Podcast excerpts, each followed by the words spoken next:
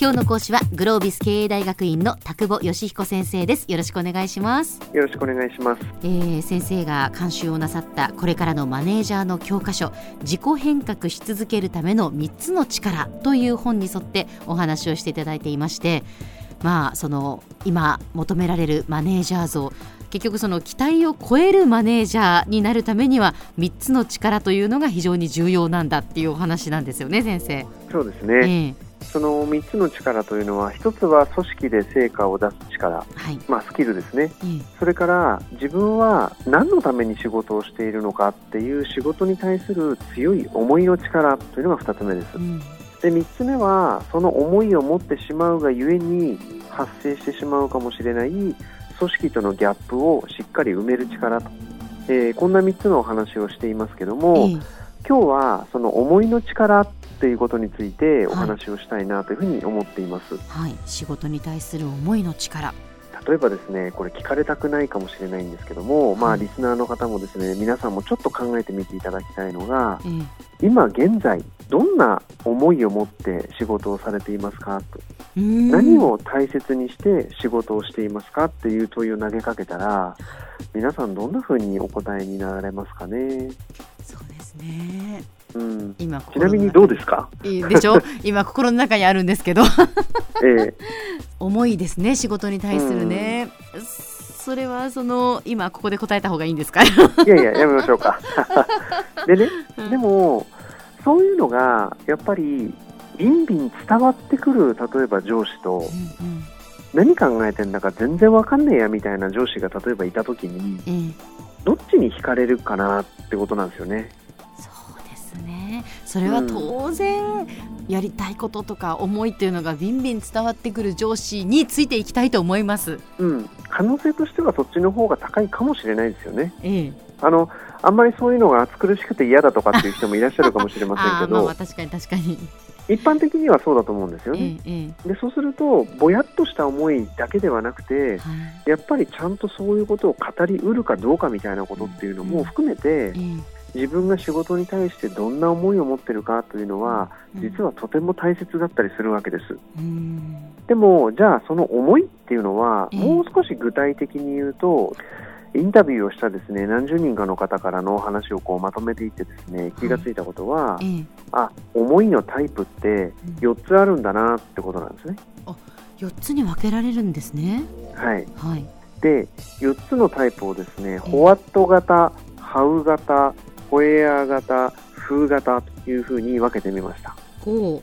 う、はい、何、どうしてどこ誰ってことですか？そうですね、うん、で1個ずつ説明をしていくとですね、ええ、ホワット型っていうのは、うん、何を成し遂げたいのかとか何をやっているのかっていうことにものすごく思いのある方なんですよね。はははは。例えば私はデザイナーとして働いていて、うん、このデザインでこういうものを作っていくっていうことに命をかけてます。みたいな、例えばそういうタイプの人ですよね。はいはいはい、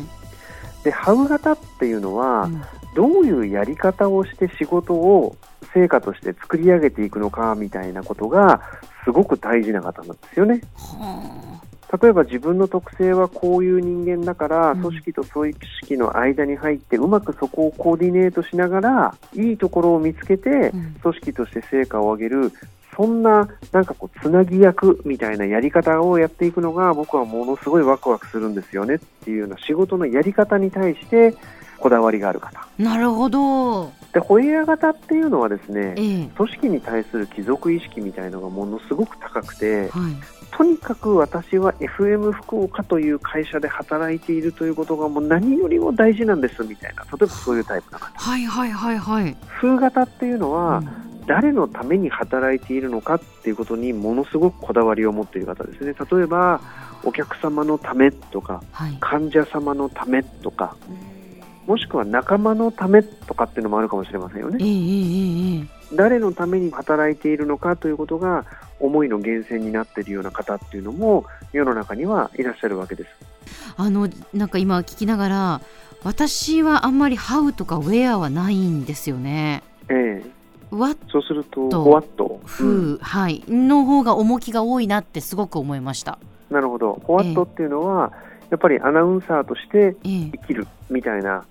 お話をするお仕事をすごく大事にしてるとかって、そういうことですかね。そうですね、うん、そしてやっぱりその、まあ、番組を作るっていうことですけどはい、そのやっぱりいかにいい番組を作るかっていうその、まあ、いい番組っていうのをね簡単に言ってしまうとあれですけれども、うん、そしてそのやっぱり「風」っていうその、まあ、聞いている方にとっていい番組って何なのかとかそうですよ、ね、やっぱそういうことをこう常にこう考えているっていうかですね。うん、そう思います、えー、そう思います。はい、はい、でそうすると、えー、例えば「ホワット」に対する、思いと風に対する思いがすごく強いタイプの方っていうのは、ええ、どういうやり方で番組を作るみたいなことにはあまり思いがないので、はいはいはい、そこはまあ割とフレキシビリティを持って対応できますみたいな。でも聞いてくださる方に、うん、なんかこうあんまり価値のないような番組を作るみたいな話になっちゃうと、ええ、なんかやる気起きないそうそうそうそういうの嫌なんですよ。嫌なんです、はい、うん、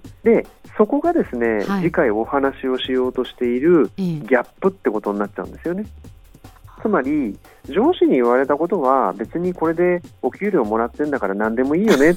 ていうタイプでお仕事をされてると、はい、全部寄り添えちゃうのである意味で、えー、えー、あんまりギャップとか生まれないじゃないですか。そうですね、うん、でも番組とはこうあるべきである。リスナーに届けるものはこうあるべきであるっていうことが強くなれば強くなるほど、はいはい、そうじゃないことを会社とか上司に要求された時には、はい、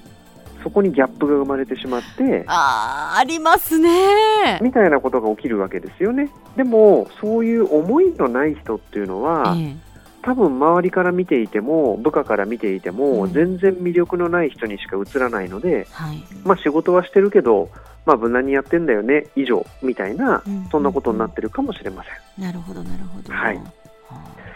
まあ、3つある力、スキル、思い、ギャップを埋める力というものの中で、今日は思いの力ということについてお話をさせていただきました。はい、まあ、その中には、What, How, Where, Who ということで、4つのタイプがあるので、まあ、聞いていただいている皆さんが何を大事に仕事してるかな、みたいなことを考えていただいてもいいかもしれません。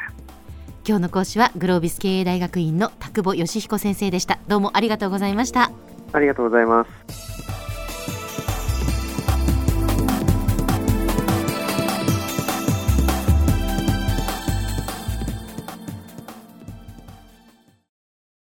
ゾクゾクグイグイメラメラつながる。ゾワゾワ。ハラハラ。メキメキ。つながる。ズキズキ。モワモワ。ホカホカつながる。キリキリ。ザワザワ。キュンキュン。ガンガン。ワクワク。ウズウズドキドキ。ルンルン。バクバク。九州人のいろんな気持ちつなげます。九州から輝こう。キラキラつながる。 QTnet